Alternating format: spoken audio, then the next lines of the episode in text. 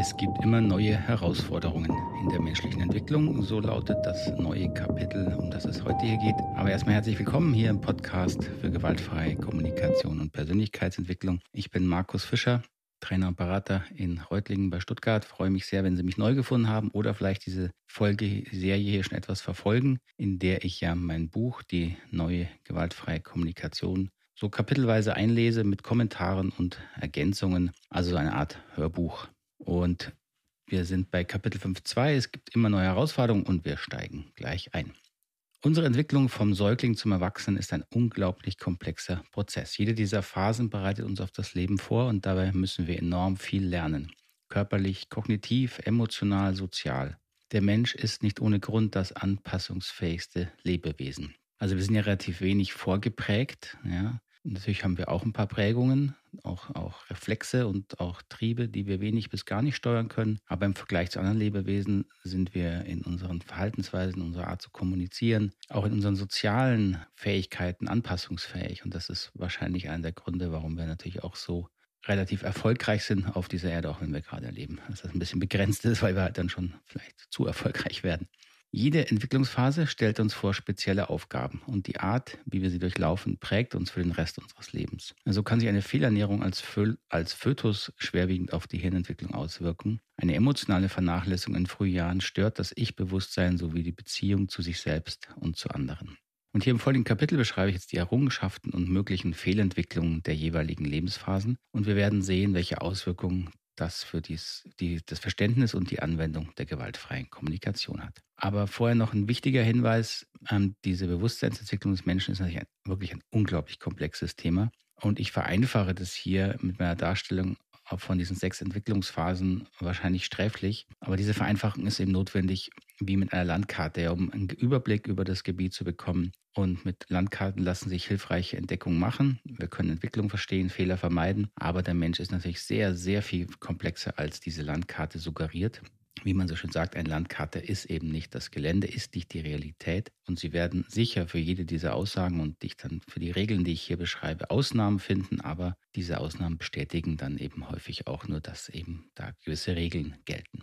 5.3, alles ist gut. Das ist die erste instinkthafte Phase. Wir sind ja im letzten Kapitel, also im letzten Podcast bin ich ja mal so durchgehuscht durch diese Entwicklungsphasen, die sechs Entwicklungsphasen. Sie erinnern sich vielleicht. Die erste beschreiben wir als instinktiv magisch, ja, wo wir noch gar keine Ego-Ich-Entwicklung haben. Dann kommt die egozentrische Phase, die Ich-Entwicklung, die konformistische Phase, wo wir also ins Soziale gehen. Danach die rationale Phase, die wir als erwachsen bezeichnen. Dann die pluralistische und integrale Phase, die wir dann als reifere Erwachsenenstadium alle kennen ähm, und da äh, die erreichen können und uns unterschiedlich wohl darin fühlen, sage ich jetzt mal. Es deutet vieles darauf hin, dass Neugeborene nicht die passiven Wesen sind, für die man sie lange gehalten hat. Die Forschung entdeckt immer mehr faszinierende Belege dafür, dass Säuglinge auch von sich aus aktiv auf ihre Umwelt einwirken. dennoch besteht wenig Zweifel, dass sich das Bewusstsein eines Neugeborenen noch nicht ganz in dieser Welt befindet. Oder genauer gesagt, es ist die Welt. Für den Säugling ist das, was er wahrnimmt, die Welt. Er unterscheidet nicht sich und die Umwelt. Am passendsten lässt sich dies als verschmolzen mit der Welt beschreiben. Bevor wir uns langsam als das eigenständige Wesen wahrnehmen, das wir sind, bleibt die Erinnerung an das Verschmolzensein mit der eigenen Mutter als unbewusstes Grundgefühl. In dieser Zeit des verschmolzenen Bewusstseins ist es wichtig, dass der Säugling vor allem eins erlebt. Schutz, Versorgung und Geborgenheit. Das sind die Bedürfnisse, wenn wir jetzt in der Sprache der gewaltfreien Kommunikation denken, die in dieser Phase vor allem wach sind, aktiv sind, erfüllt werden wollen. Die Instinkte sind ständig damit beschäftigt, diese Bedürfnisse sicherzustellen. Und da ein Neugeborenes noch kein Außen oder keine Welt, keine zeitliche Dimension wie bald oder später kennt, nimmt der Säugling jegliche Störung und jeglichen Mangel als im wahrsten Sinne lebensbedrohlich wahr. Dieser Stress ist einerseits schlimm, aber auch unvermeidlich, denn die Trennung vom versorgenden Mutterleib ist ja real. Aber dieser Stress darf den Organismus nicht überlasten. Es ist wie immer eine Frage des Ausmaßes. Zu wenig ist genauso schlecht wie zu viel. Dafür ein Neugeborenes schon das zur Welt kommen Stress genug ist, vermutlich ist in den ersten Monaten eine umfassende physische und psychische Versorgung sicher das Beste, was man ihm angedeihen lassen kann. Diese, ähm, diese Beschreibung von also sowohl zu viel wie zu wenig ist schädlich, kann man, denke ich, auch als eine dieser Regeln der Entwicklungspsychologie ähm, festhalten. Ist natürlich dann immer die Frage, ja, was ist jetzt zu viel, was ist jetzt zu wenig? Ähm, wir sind keine Computer, da lässt sich jetzt keine Schwarz-Weiß-Regelung einführen. Das ist natürlich eine Mischung aus Erfahrung, aus Intuition, auch aus Beobachtung.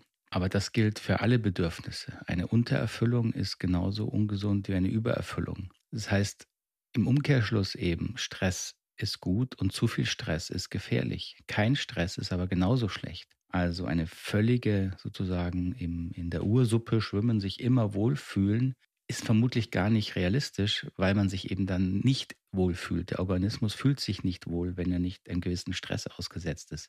Und das ist natürlich eine gewisse paradoxe Eigenschaft. Der äh, Forscher Nikolaus Taleb, glaube ich, hat das mal als antifragil bezeichnet, wenn Sie das Buch von ihm gelesen haben. Das zeichnet eben ähm, lebende Systeme aus. Lebende Systeme steigen, zeichnen sich dadurch aus, dass sie einen gewissen Stress brauchen, um gesund zu bleiben. Es ist ein Unterschied zu einem Glas. Ein Glas, wenn Sie runterschmeißen, ist es kaputt aus vorbei. Wenn Sie einen Muskel und Knochen ähm, aber nicht dauerhaft auch belasten, schwächen Sie den Muskel und Knochen. Das heißt, es braucht diesen Stress, damit dieses System gesund bleibt. Und natürlich, wenn Sie es zu viel belasten, bricht es auch. Das bezeichnen wir als antifragil und das, denke ich, ist eine ganz gute ähm, Beschreibung. Sie müssen den Begriff jetzt nicht merken, aber dieses zu viel und zu wenig kann beides ungesund sein. Das, denke ich, ist eine gute, eine gute Grundregel. Das magische Denken ist also auf dieser ersten Entwicklungsphase sehr präsent und da steckt gleichzeitig ein Irrtum drin in dieser instinktiven Phase, der entstehen kann, eben eine Schattenseite. Darüber geht es jetzt. Diese Rundumversorgung lässt sich als Erfahrung auf der Bewusstseinsebene als alles ist gut beschreiben. Ja, ein Gefühl, das wir aus dem Mutterleib mitbringen. Dieses Grundgefühl bleibt allerdings auch in Erwachsenen als eine Sehnsucht nach bedingungsloser Liebe erhalten. Aus der unklaren Trennung von Ich und Umwelt entsteht das, was man beim Kind als magisches Denken bezeichnet. Damit beschreibt man die kindliche Überzeugung, dass es mit seinen Gedanken direkt die physische Umwelt beeinflussen kann. Also deswegen magisch. Ja. Wir können also mit Denken, glauben wir, direkt die Umwelt beeinflussen zu können. Kleine Kinder glauben eben wirklich, dass Mama oder Papa die zerbrochene Tasse einfach wieder heil machen können oder dass die Wolken am Himmel hin hinterherlaufen. Das ist kindliches magisches Denken aus, noch der, aus der noch nicht abgeschlossenen, verschmolzenen Entwicklungsphase. Wenn die Umwelt und ich eins sind, dann muss ich sie doch auch direkt verändern können. Als Kind ist dieses Denken völlig normal. Ja, es hilft auch nichts. Ähm, es ist so wahrscheinlich eher ungut, dass kind, Kindern zu früh versuchen auszureden. Das entdecken Kinder automatisch, nämlich dann, wenn sie äh, mehr nach außen gehen, die egozentrische Phase kommt und sie dann eben Grenzen entdecken und entdecken, oh, ich kann gar nicht alles kriegen. Ich kann beim Schaufeln im, im Sand, dann nimmt mir jemand dann den Eimer weg und das stört mich, ja. Und da hilft es auch nichts, wenn ich mich aufrege, ich störe mich weiter. Also erlebe ich Grenzen und muss mich damit auseinandersetzen. Das ist ja völlig gesund. Im frühkindlichen, eben magischen, instinktiven Denken ist das eben noch nicht vorhanden. Und das ist völlig gut. Das muss man als Erwachsener den Kindern nicht ausreden, weil es eben auch eine Entwicklung, wirklich eine wichtige Entwicklungsphase ist. Aber wenn Erwachsene noch glauben, dass sie mit ihren Gedanken die physische Welt direkt beeinflussen können, sie kennen vielleicht diese alten Bestseller Parkplatz beim Universum bestellen oder ähnliches noch, dann zeigt sich darin ein nicht integrierter Teil dieser verschmolzenen Phase. Mit nicht integriert meint, dass wir nicht diesen, diesen Teil den Platz geben, wo er hingehört. Es ist eben, wo er hingehört, ist ein inneres Gefühl, eine Sehnsucht nach diesem bedingungslosen Versorgtwerden, nach bedingungsloser Liebe, nach mich völlig fallen lassen können in dieser Welt, wie wir es eben als Kind ein Stück weit erlebt haben müssen, um uns gesund zu entwickeln. Dass wir diese Sehnsucht als Erwachsene haben, als Bedürfnis, wenn Sie so wollen, völlig okay. Aber der, der, Gedanke, dass man es sich erfüllen kann, jederzeit als Erwachsene, durchdenken sogar noch. Ja, ich denke mir jetzt einen reichen Kontostand von einer Million, dann habe ich das. Oder ich projiziere meine Wünsche, schreibe mir das alles auf und bin dann überzeugt, nur durch dieses Projizieren meiner Gedanken und Aufschreiben wird sich das alles erfüllen das ist einfach magisches Denken. Ja, wenn das nicht noch verbunden wird mit einer vernünftigen, erwachsenen Sichtweise, dann ist das eben ungesund. Für das Verständnis der gewaltfreien Kommunikation hilft es sehr, wenn Sie versuchen, sich innerlich noch einmal in die Bedürfnisse der jeweiligen Phase hinein zu versetzen.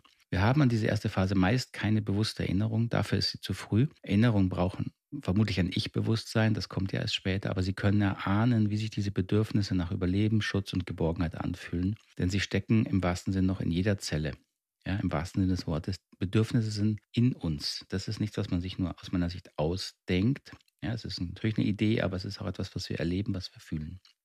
da ist also ein bisschen schon diese, also eine Schattenseite dieses, ähm, auch der gewaltfreien Kommunikation angesprochen, dieses magische Denken auf die Schattenseiten der GfK gehe ich dann aber auch nochmal später ausdrücklicher ein. Jetzt erstmal zur nächsten Entwicklungsphase, das ist die egozentrische Phase. Hier ist eigentlich die Frage, wer bin ich? Ja, wer ist denn ich überhaupt? In der egozentrischen Phase müssen wir uns von einer mit unserer Umwelt verschmolzenen instinktiven Wesenheit zu einer eigenständigen Person mit einem Ich, einem Ego entwickeln. In der egozentrischen Phase geht es um Entwicklung eines eigenständigen Selbst, um Selbstvertrauen und um das Urvertrauen in die Welt, dass dieses Selbst willkommen ist. Sie sehen schon an den Begriffen Selbstwert und Selbstvertrauen, welche zentrale Wichtigkeit diese Entwicklung hat und welche Auswirkungen daher eine Fehlentwicklung in dieser Phase haben kann. Wenn die Entwicklung gut verläuft, entwickeln wir ein stabiles Selbstwertgefühl.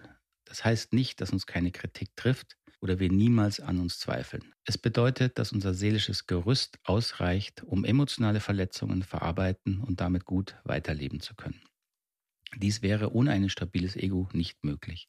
Das klingt einfach, es beschreibt aber eigentlich einen mysteriösen Vorgang, der uns vom Tier grundlegend unterscheidet. Der Mensch entwickelt ein Ego. Das ist fantastisch und auch erschreckend. Wir wissen alle, wie zerstörerisch und gewalttätig der Mensch werden kann, wenn er sein Ego bedroht sieht oder durchsetzen will.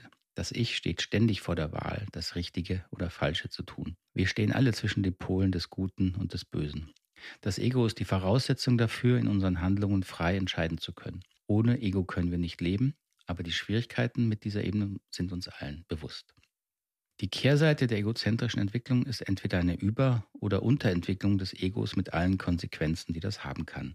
Eine Form der Überentwicklung nennen wir Narzissmus, dessen Folge eine übertriebene Selbstüberschätzung ist. Die Depression könnte man als eine Folge der Unterentwicklung des Egos sehen, dessen Folge eine übertriebene Selbstabwertung ist. Diese Fehlentwicklungen entstehen vermutlich als Abwehrreaktion auf dauernde und zu starke Verletzungen des Selbstwertgefühls in der Kindheit. Vielleicht will ich hier einschließen, äh, einschließen oder nicht nur vielleicht, sondern wahrscheinlich ziemlich sicher, können diese Fehlentwicklungen auch ähm, quasi mitgebracht werden. Ja, also ich glaube nicht, dass mir jede, dass wir jede dieser Fehlentwicklungen, auch psychischen Belastungen und Krankheiten nur aus kindlichen Erfahrungen ähm, herleiten können.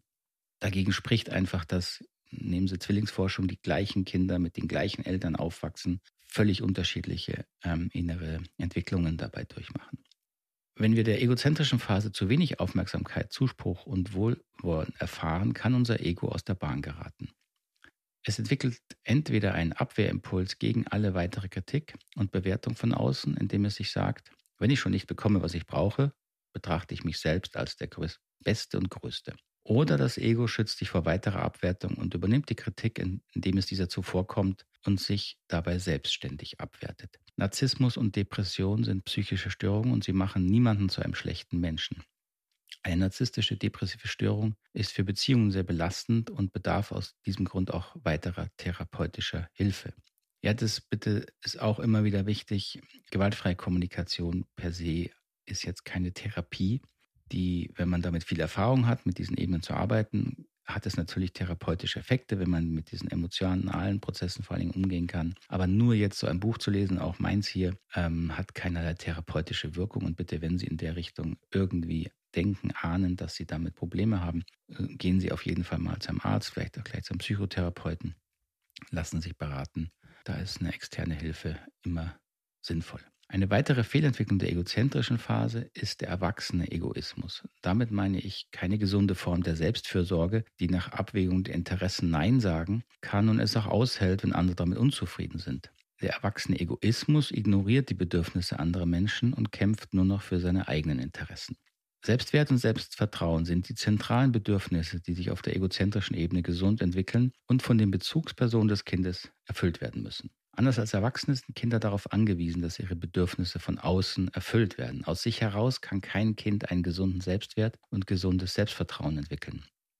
Diese Bedürfnisse sind, wie man sagt, beim Kind noch extrinsisch, also von außen genährt, extrinsisch, also auf die Erfüllung von außen angewiesen. Nur wenn ein Kind genug Aufmerksamkeit, Zuspruch, Lob und Unterstützung bekommt, werden diese Bedürfnisse dann intrinsisch. Das heißt, als Erwachsener hat er oder sie später einen ausreichend stabilen inneren Selbstwert und Selbstvertrauen. Das ist ein Phänomen, Phänomen, was Sie vielleicht auch kennen, wenn Sie bei manchen Menschen Anerkennung, Wertschätzung ehrlich ausdrücken und die wie einfach nicht ankommt. Das kenne ich auch von mir. Ja, also wo, wenn mich Menschen loben, jetzt manchmal für meine Arbeit, für mein Buch, habe ich so einen inneren ersten Impuls, hm, das nicht so an mich ranzulassen. Ne? Das, also, das hat schon auch die Ursache in diesem äh, einem ungesunden äh, Egoismus. Ja, man will das nicht an sich ranlassen. Das ist also die Folge eines Selbstwerts, der in der egozentrischen Phase nicht ausreichend erfüllt wurde und so extrinsisch, extrinsisch bleibt. Also er bleibt sozusagen von außen abhängig.